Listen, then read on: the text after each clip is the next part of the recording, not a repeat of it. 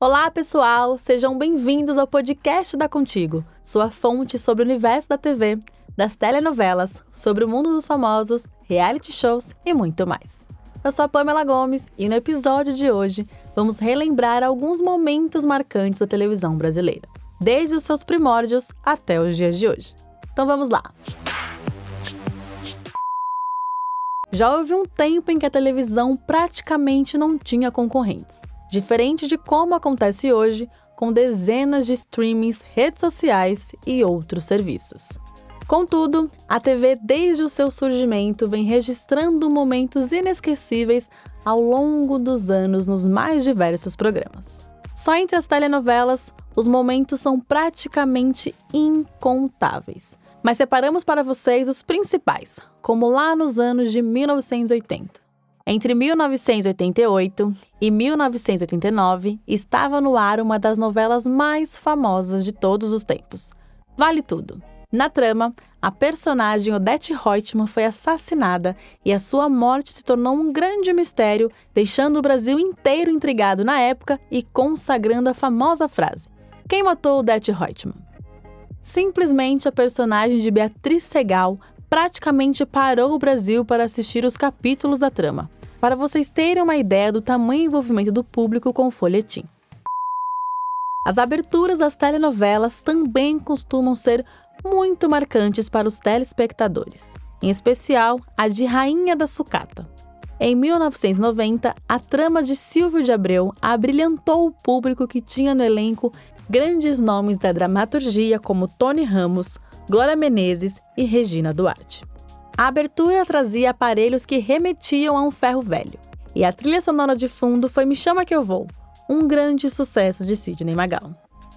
Outro grande momento das telenovelas foi em Por Amor, de Manuel Carlos, com a consagrada personagem do autor Helena. Na trama, a cena da troca de bebês é uma das grandes reviravoltas da novela. Mãe e filha, Helena e Eduardo estão na maternidade esperando o nascimento dos filhos, mas Eduarda acaba tendo um problema no parto e perde a criança. Assim, sua mãe Helena troca os bebês, deixando o filho dela com Eduarda. E falando em Manuel Carlos, ele é fera em fazer os telespectadores se emocionarem.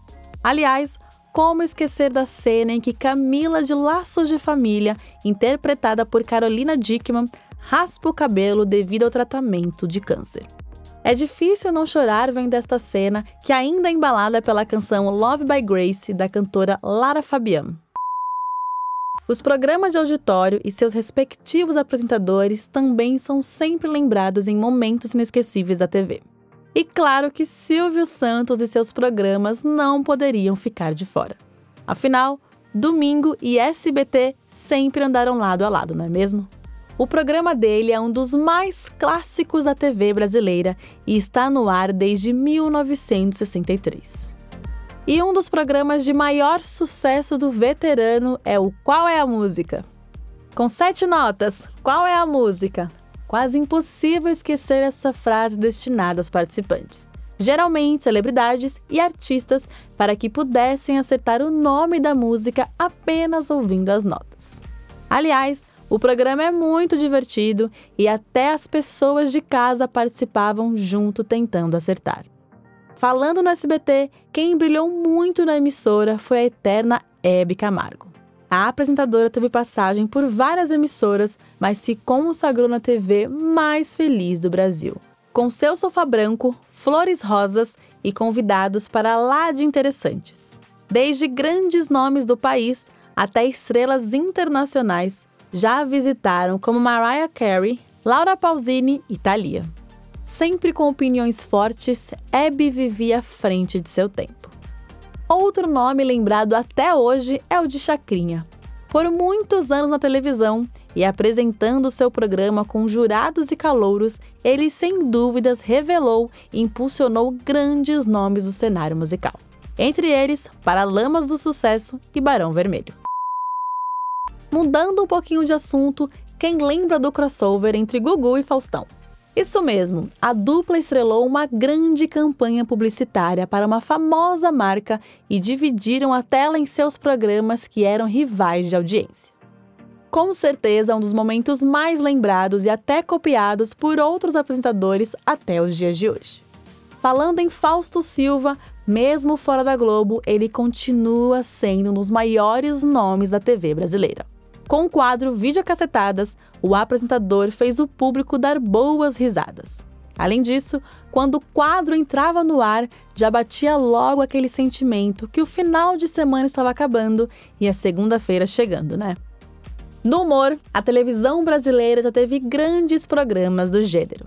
Chico Anísio, por exemplo, é um destes grandes nomes. Aliás, é quase impossível se esquecer da escolinha do professor Raimundo e seus personagens que se tornaram figuras imortais na cabeça dos brasileiros. Já o futebol sempre foi um grande sucesso na TV. E não é por menos que hoje é responsável por ser um grande produto de faturamento e audiência para as emissoras. O narrador Galvão Bueno é um dos grandes nomes entre os profissionais do setor. Afinal, como esquecer as Copas do Mundo emocionantes narradas pelo narrador e as tantas vitórias do Brasil? Agora falando de questões mais tensas, o jornalismo e a política também protagonizaram momentos marcantes e polêmicos na televisão.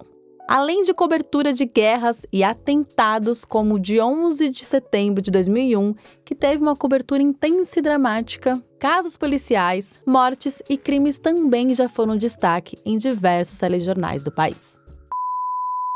Já na política, o debate presidencial de 1989 foi histórico, pois a Globo, Band, SBT e Manchete fizeram o mesmo debate ao vivo. Isto é, foram quatro grandes emissoras fazendo uma transmissão simultânea, um verdadeiro marco. Mas trazendo um pouco mais de nostalgia e entretenimento, vamos falar agora sobre a MTV Brasil, considerada um dos grandes marcos da TV nacional. Para vocês terem uma ideia, até hoje nunca conseguiram fazer algo parecido com tanto êxito. Nos anos 2000, o canal musical tinha alma jovem, sendo pioneiro em interatividade com o público.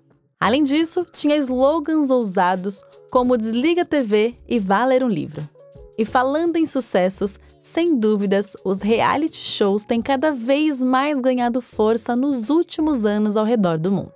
Contudo, eles já bombavam por aqui lá no começo dos anos 2000, como a Casa dos Artistas no SBT e o Big Brother Brasil, que está no ar até hoje na Rede Globo.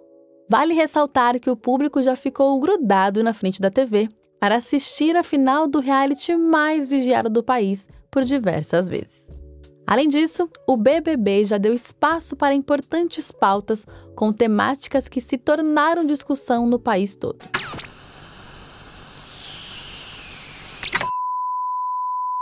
Bom, pessoal, o podcast da Contigo vai ficando por aqui, mas não deixe de nos acompanhar em nossas redes sociais e ficar por dentro dos próximos episódios. Até o próximo programa!